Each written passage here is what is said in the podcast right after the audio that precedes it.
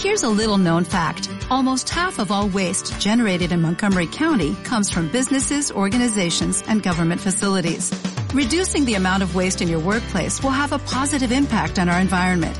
It can also save you money on your disposal costs. Reducing waste and recycling at your business is easy to do and is the law in Montgomery County. Make it your business to recycle right. Learn more at montgomerycountymd.gov slash recycle right or call 311.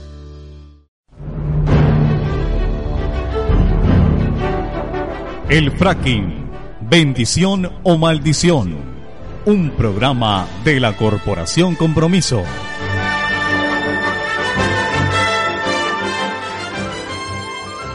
Una nueva técnica para extraer gas y petróleo del subsuelo está cerca de aterrizar en Colombia, el fracking, una técnica que causa mucha polémica.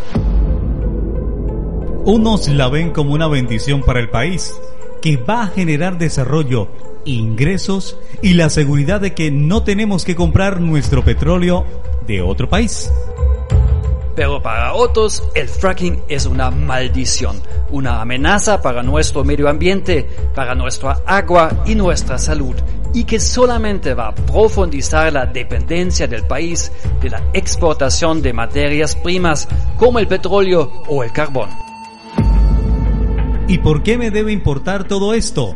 Porque las empresas petroleras quieren implementar el fracking muy cerca de nosotros. Por ejemplo, en el Magdalena Medio, en Puerto Wilches, Barranca Bermeja o en San Martín. Entonces nos va a afectar a todos, hasta a mí que bebo el agua de Bucaramanga y como los productos de la región. En este programa, el primero de una serie de cuatro programas, les vamos a explicar todo lo que tiene que saber sobre el fracking. Les acompañan Nils Naumann y César Augusto Hernández.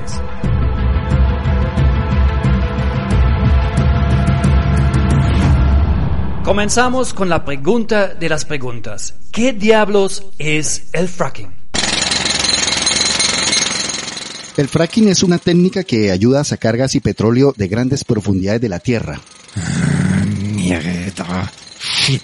Gas y petróleo que antes con las técnicas tradicionales no eran accesibles. Esa piedra tan dura. Porque estaban encerradas en rocas sin grietas y fisuras que no dejaban subir el petróleo y el gas a la superficie. Estas formaciones de rocas que encierran el petróleo es lo que llamamos yacimientos no convencionales. Ay, ¿qué hago? ¿Qué hago? Entonces, los ingenieros de la industria petrolera se inventaron el fracking para sacar el petróleo de los yacimientos no convencionales. ¡Yippee! Tengo la solución. Crearon una técnica para romper o fracturar las rocas en las cuales se está encerrado el petróleo en el subsuelo. ¡Ja!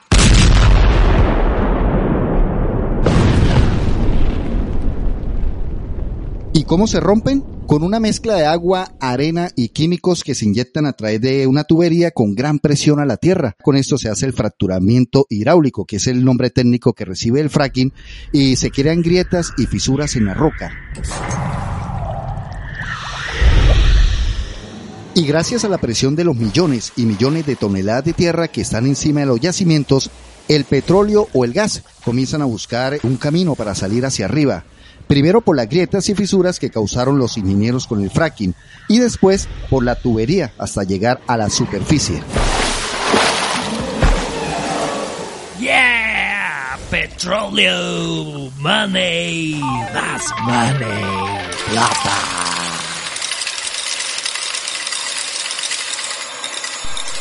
Hoy en día hay más de un millón de pozos de fracking en todo el mundo y Estados Unidos ha vivido un verdadero boom.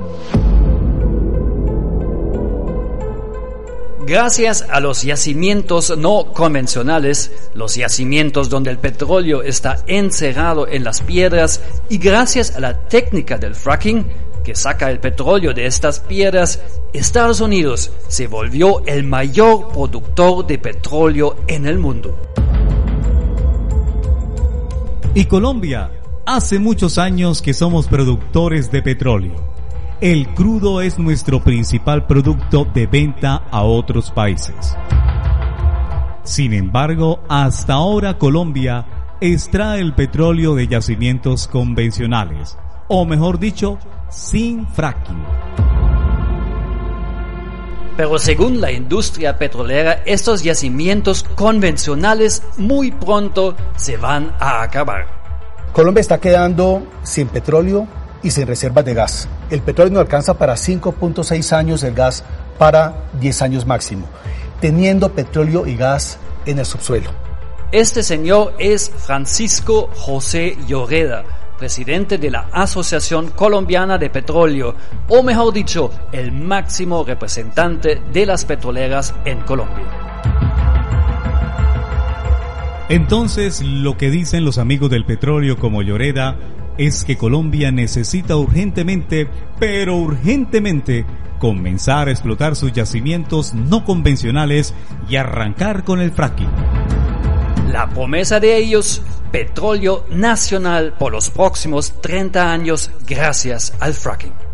El gran beneficiado con desarrollar estos yacimientos son los colombianos. La sostenibilidad de nuestras finanzas públicas depende de la renta petrolera. Lo que la renta petrolera no le aporte al país en impuestos, lo terminamos pagando todos los colombianos en impuestos. Todas las proyecciones a nivel de consumo de energía a nivel mundial indican que el consumo de energía aumenta casi exponencialmente. ¿Por qué? Porque hay más habitantes en el planeta, porque los sectores y los segmentos medios están consumiendo más, en fin. Entonces la pregunta es, tenemos un petróleo y un gas ahí atrapado. El mundo está pidiendo y va a seguir pidiendo petróleo y gas. ¿Será que lo vendemos o lo dejamos enterrado? No son solamente las petroleras que prometen que el fracking sería una bendición para el país. El Ministerio de Minas asegura que nosotros podríamos triplicar nuestras reservas con el fracking. Triplicar, wow, bueno, casi nos convencieron. César, ¿cuándo comenzamos? Ya tengo mi taladro listo. Plata, petróleo, plata, quiero plata, más plata. Agua sí, aquí no, agua sí, aquí no. Momento, un momento, señores, un momento. ¿Pero qué es esto? ¿Qué es esto? Señores, por favor, con argumentos, con argumentos.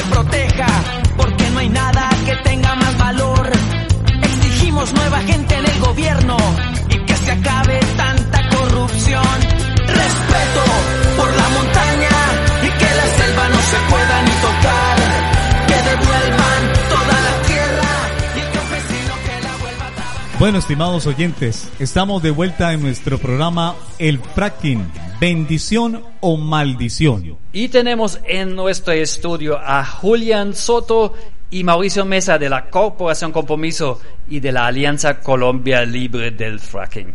Entonces, ¿ustedes son los señores que quieren dejar enterrado el petróleo en la tierra? No, nosotros somos campesinos y ambientalistas que defendemos el agua y el territorio y la vida. Pero entonces sí quieren dejar el petróleo enterrado en la tierra? No, nosotros también estamos de acuerdo en que sea una cosa natural para todos, pero el petróleo con fracking contamina el agua. El agua. Con la plata del fracking me puedo comprar agua en botella. Y en fin, yo prefiero tomar cerveza. Te podrás comprar tus cervezas mientras trabajas en la petrolera, pero las comunidades nos tocará tomar agua contaminada.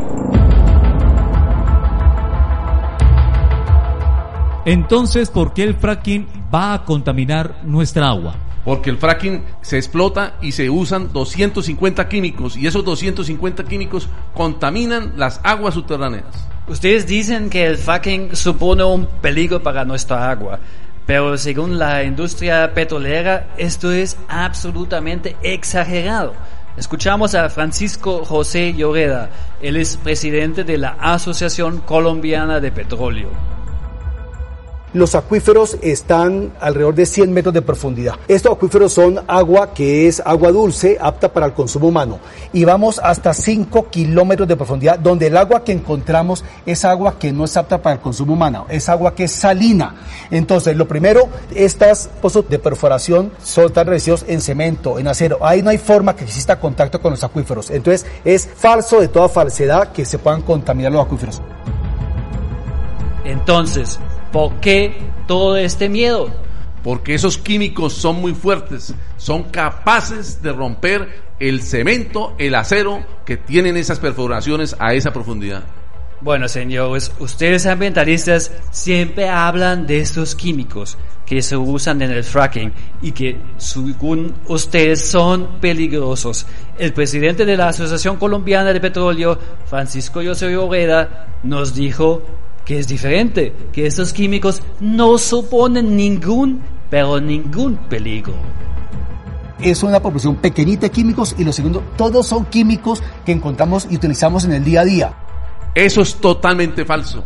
Él siempre sale con ese argumento, diciendo que esos químicos son los mismos de la crema de colgate, que son los mismos de los jabones, que son los mismos que utilizamos diariamente.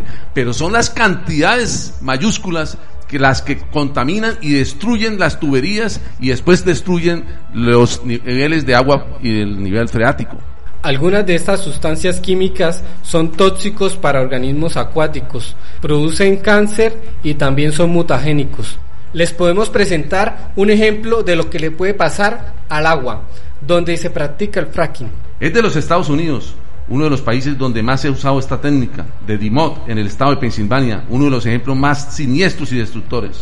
Bueno, adelante. ¿Y qué pasó exactamente allá? Un incidente ocurrió durante la extracción de gas.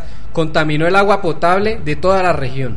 ¿Y esto se lo inventaron ustedes o es verdad? No, no, no, no, no. Esto es un reportaje de tus compañeros de la emisora alemana Dos Chevele. Cada operación de hidrofractura requiere millones de litros de agua mezclados con sustancias químicas. Vengan a ver lo que hacen a las sombras de la noche, nos dijeron Ray Hamble y los ecologistas que protestan contra las compañías de gas. Efectivamente, cientos de camiones acuden para la hidrofracturación, casi siempre de noche, cerca de zonas habitadas. La desconfianza impera entre ambos bandos, que juegan prácticamente al escondite entre sí. Los espectadores indeseados no son bien recibidos. Yo antes trabajé aquí conduciendo camiones. Conozco bien las perforaciones y lo que hacen aquí es muy peligroso. Incluso la arena se vuelve tóxica tras el fracking. No se debe respirar porque te destroza los pulmones. Prefiero seguir fumando durante 100 años a respirar eso. Ray no cesa de criticar el lado oscuro del fracking y eso lo hace impopular en el vecindario, para el que es un marginado con el que nadie desea hablar. Tras el incidente, la mayoría de los residentes recibieron una elevada indemnización, nos explica, pero a cambio de firmar una cláusula por la que se comprometen a no hacer declaraciones en público sobre el tema. La mayoría de los pobladores ha negociado con la compañía para intentar obtener su parte de los beneficios en lugar de enfrentarse a la poderosa Cabot Oil. Si nadie habla del tema, el problema no existe. Esa es la estrategia de la compañía. Nadie habla con la prensa para denunciar la terrible situación en la que realmente estamos. Rice se negó a firmar la cláusula de silencio y sus vecinos desde entonces lo saludan de esta manera.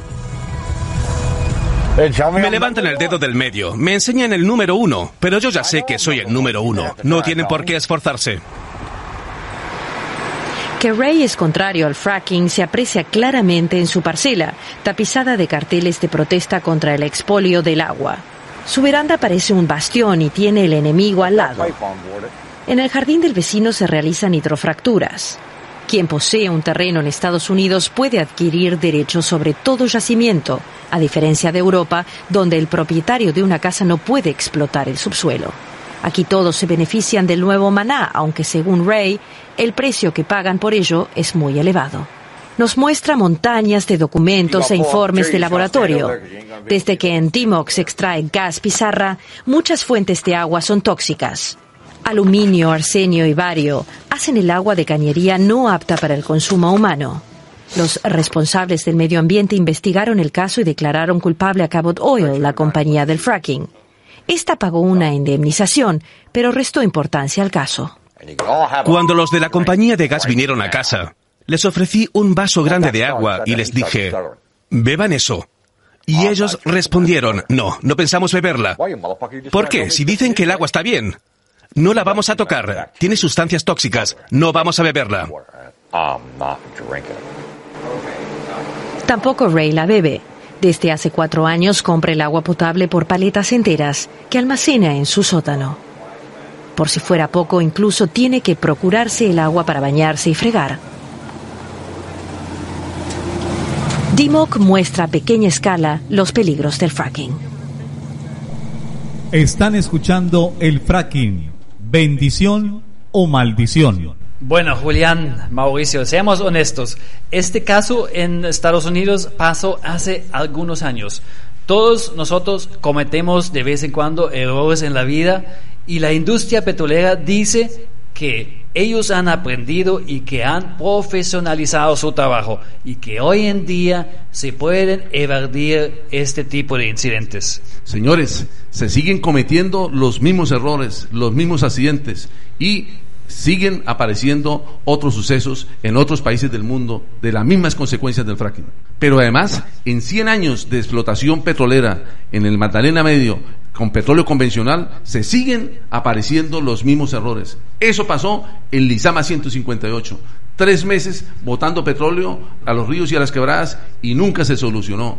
Pero además, las autoridades ambientales no sancionan a estas empresas petroleras. Por eso estamos contra el fracking y todas las explotaciones que hagan esta clase de prácticas.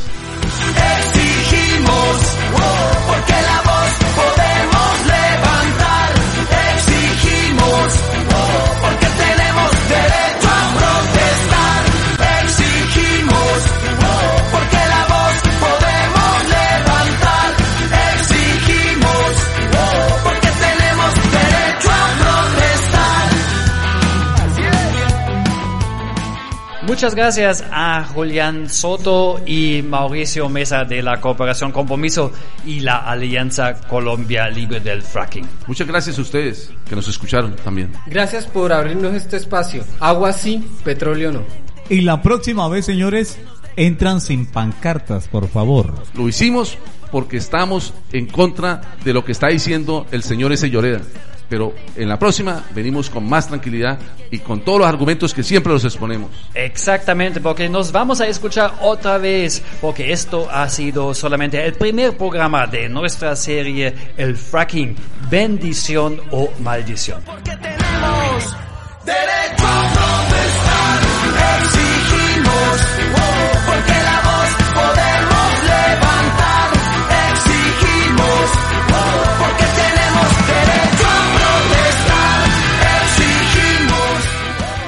En el próximo programa, el fracking y la tierra, el temor de los temblores. Nos despedimos, Nils Naumann y César Augusto Hernández.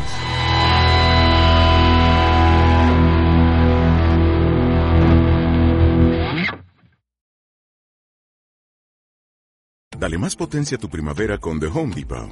Obtén una potencia similar a la de la gasolina para podar, recortar y soplar con el sistema OnePlus de 18 voltios de Ryobi desde solo 89 dólares. Potencia para podar un tercio de un acre con una carga. Potencia para recortar el césped que dura hasta dos horas. Y fuerza de soplado de 110 millas por hora. Todo con una batería intercambiable.